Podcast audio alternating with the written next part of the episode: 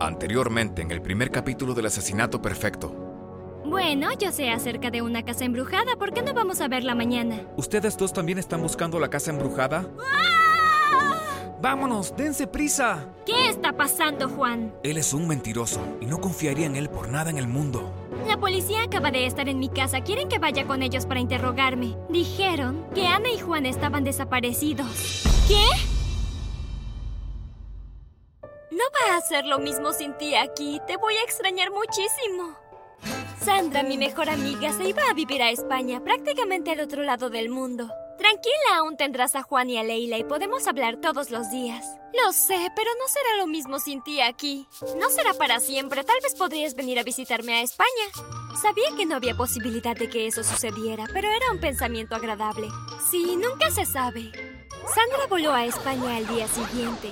Juan, Leila y yo fuimos al aeropuerto a despedirla. No pude evitar que se me salieran las lágrimas. Juan me rodeó con el brazo y me abrazó. Anímate, aún nos tienes a nosotros. Le sonreí, bromé. Eso es lo que me preocupa. Oh, sabes que realmente me amas. Los años siguientes se pasaron volando. Comencé a pasar mucho más tiempo con Juan. Leila estaba ocupada ayudando a su familia, así que a menudo éramos solo nosotros dos. Nunca antes me había dado cuenta de lo lindo que era Juan. También era muy divertido. No pasó mucho tiempo antes de que comenzara a sentir algo por él. Todo llegó a un punto crítico una tarde calurosa y soleada del mes de julio. Estaba en la casa de Juan sentada en el jardín cuando Juan salió de la casa y me arrojó un balde de agua fría encima. Pensé que en realidad querías refrescarte. Grité. Luego me levanté de un salto y lo perseguí. Cuando finalmente lo atrapé, caímos sobre el pasto riéndonos. De repente, Juan dejó de reír y me miró directamente a los ojos. Ana, creo que me estoy enamorando locamente de ti. Mi corazón saltó de alegría y apenas pude pronunciar las siguientes palabras. Yo siento lo mismo por ti. Pero antes de continuar, asegúrate de dar me gusta, suscribirte y de activar las notificaciones. Si lo haces, tú también podrías enamorarte de tu mejor amigo. Juan y yo formalizamos nuestro noviazgo muy rápido. No se lo mencioné a Sandra cuando hablé con ella. Realmente no sé por qué, pero me sentía un poco culpable. Supongo que era porque siempre había tenido la ligera sospecha de que Sandra estaba secretamente enamorada de Juan. Pero Sandra no estaba aquí, estaba pasando el mejor momento de su vida en España, así que ¿por qué no debería yo tener algo de felicidad también? Después de todo, Sandra siempre había conseguido todo lo que quería. Ahora era mi turno de ser un poco egoísta y tener algo que yo realmente quería. Estaba tan feliz cuando recibí la llamada de Sandra diciéndome que volvía a casa. Sandra había estado fuera durante cinco años y aunque yo tenía a Juan, en verdad extrañaba las charlas con mi mejor amiga. No me sentía nerviosa por decirle a Sandra que estaba saliendo con Juan. Estaba segura de que ella estaría muy feliz por mí. Pero una vez que se enteró, las cosas empezaron a cambiar entre nosotras. Sandra comenzó a ser muy grosera conmigo. Me daba cualquier excusa para no salir.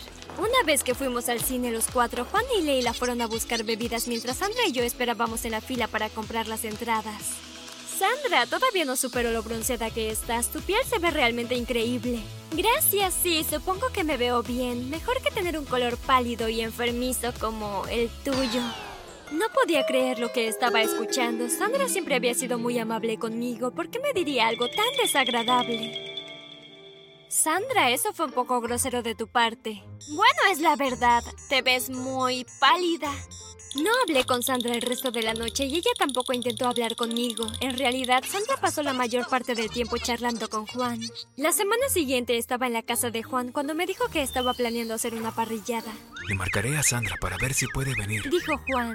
Hola Sandra, te estaba llamando solo para invitarte mañana a mi casa a una parrillada. Podía escuchar la voz de Sandra decir, eso estaría genial, ¿quién más va a ir? Um, solo vendrá Leila y también vendrá Ana. Oh, lo siento, no podré ir. Acabo de recordar que ya tenía planes. Ah, qué pena, Sandra. Entonces nos veremos en otro momento. Juan colgó el teléfono. Sandra está ocupada, así que solo seremos los tres. No le dije nada a Juan, pero estaba segura de que Sandra estaba mintiendo acerca de ya tener planes. Fue solo cuando Juan dijo que yo estaría ahí que de la nada ella cambió de opinión. Empecé a preguntarme si Sandra me estaba evitando por culpa de Juan, pero seguramente ella no estaría tan obsesionada con él. Ella ni siquiera había hablado mucho con Juan antes de irse a España. Unas semanas después, mientras estaba en la casa, que escuché un fuerte golpe en la puerta. Abrí y vi a Sandra, Leila y a un tipo ahí parados. Todos parecían estar muertos de miedo. Les dije que entraran. ¿Fueron a la casa embrujada? ¿Qué pasó? Me dijeron que habían ido a la casa y habían visto salir sangre por la puerta principal. Oh Dios, no es de extrañar que todos parezcan tan asustados. Juan está en el salón. Pasen por allí y les prepararé una taza de té. Fui a la cocina. Estaba a punto de poner la tetera a hervir cuando de la nada escuché una conmoción que venía de la sala. Cuando fui a ver lo que pasaba, no me lo podía creer. Juan estaba peleando con el tipo que había venido con Sandra y Leila. Sandra y yo finalmente logramos separarlos, pero no antes de que ambos se hubieran infligido algunas heridas el uno al otro. Le dije a Sandra que pensaba que debería irse y llevarse a su amigo con ella. Juan me contó todo acerca de ese otro tipo. Se llamaba Miguel. Supuse que Sandra elegiría salir con alguien como él, pero luego me sentí triste. Sandra y yo solíamos ser mejores amigas. ¿Cómo pudo un chico haberse interpuesto entre nosotras? Recién había comenzado a limpiar las heridas de Juan cuando escuché un ruido proveniente del exterior. ¿Qué fue ese ruido? No lo sé. Echaré un vistazo. Ten cuidado, está oscuro ahí afuera. Juan salió a investigar. Yo esperé y esperé a que volviera, pero no lo hizo. Empecé a preocuparme mucho y quería llamar a Sandra para pedirle ayuda, pero como no nos estábamos llevando tan bien, decidí no hacerlo. Me sentí demasiado asustada para salir yo sola. En lugar de eso, me acerqué a la ventana y miré hacia afuera. Un rostro apareció de repente en mi ventana, haciendo que casi se me saliera el corazón por la boca. Era una mujer de pelo largo. Dejé escapar un fuerte grito al mismo tiempo que la ventana se rompía en mil pedazos y la luz de la habitación se apagaba por completo. No podía ver nada en la oscuridad. Estaba tratando de buscar a tientas el interruptor de la luz cuando de repente sentí que las manos de alguien me tapaban la boca. Entonces todo se puso negro. Abrí la puerta y vi a Leila ahí parada. Leila, ¿qué ocurre? La policía acaba de estar en mi casa. Quieren que vaya con ellos para interrogarme. ¿Qué? ¿Por qué? Dicen que Ana y Juan están desaparecidos. ¿Qué? Espérame aquí, iré a buscar a Miguel e iremos a buscarlos. Le grité a Miguel que viniera con nosotras. Tenemos que ir a la casa de Ana. Ella y Juan han desaparecido. Tal vez podamos ayudar a encontrarlos. ¿Cómo que están desaparecidos? La policía acaba de estar en casa de Leila. Le dijeron que Ana y Juan habían desaparecido. No los encuentran por ningún lado. Los tres fuimos directamente a la casa de Ana, pero cuando llegamos ahí el lugar estaba cerrado y la policía estaba por todo el lugar. Disculpe. Somos amigos de Ana y de Juan. ¿Todavía no los encuentran? No, no los hemos encontrado. ¿Puedes responder algunas preguntas? Asentí con la cabeza. Me sentía muy culpable porque acabábamos de tener una pelea con Ana y con Juan. Quería hacer todo lo posible por ayudar a encontrarlos. Por supuesto, haremos todo lo que podamos para ayudar. El policía rápidamente nos llevó con otro policía que estaba tomando notas. Ellos son amigos de los desaparecidos. Quiero que los interrogues ahora. El policía nos hizo a los tres un montón de preguntas. No estoy segura de que realmente los hayamos ayudado en algo, pero parecía contento con lo que le dijimos. Gracias por la ayuda. Pueden irse ahora. Pensé que Miguel volvería con nosotras a mi casa, pero cuando llegamos al final de mi calle, él se detuvo. Ah, creo que me iré directo a casa ahora. Estoy seguro que ustedes dos quieren hablar a solas. Bien. Entonces, adiós. Sí, adiós. Nos vemos luego. Cuando ya se había ido, Leila se volteó hacia mí.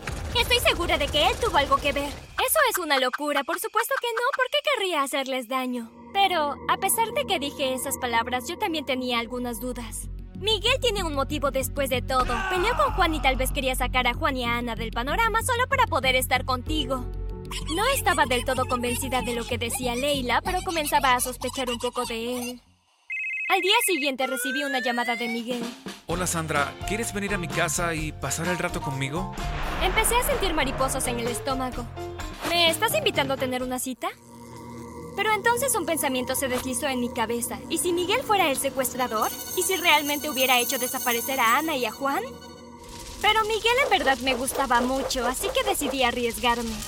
Eso suena genial, me encantaría ir. Cuando llegué a su casa, Miguel se veía muy feliz de verme. Hola Sandra, pasa adelante. Cualquier duda que tenía se desvaneció inmediatamente una vez que lo vi. Sabía que Miguel era un buen tipo. Definitivamente no había tenido nada que ver con la desaparición de Ana y de Juan.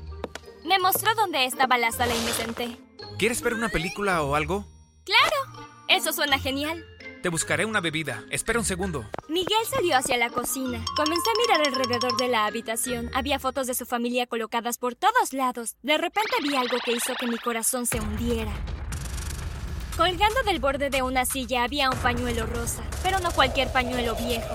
Reconocería ese pañuelo en cualquier lugar. Era el pañuelo de Ana. ¿Por qué tienes el pañuelo de Ana en tu casa? ¿Fuiste tú, no? Tú fuiste el que hizo desaparecer a Ana y a Juan. ¿Dónde están? Dímelo ahora. No, no fui yo. No tengo idea de dónde están. ¿Cómo puedes acusarme de eso? No te creo. Sé que les has hecho algo a mis amigos. Salí corriendo de su casa lo más rápido que pude y fui directamente a la casa de Leila. Leila, creo que podrías tener razón. Creo que Miguel es el responsable de lo que sea que haya pasado con Ana y con Juan. Tiene el pañuelo de Ana en su casa.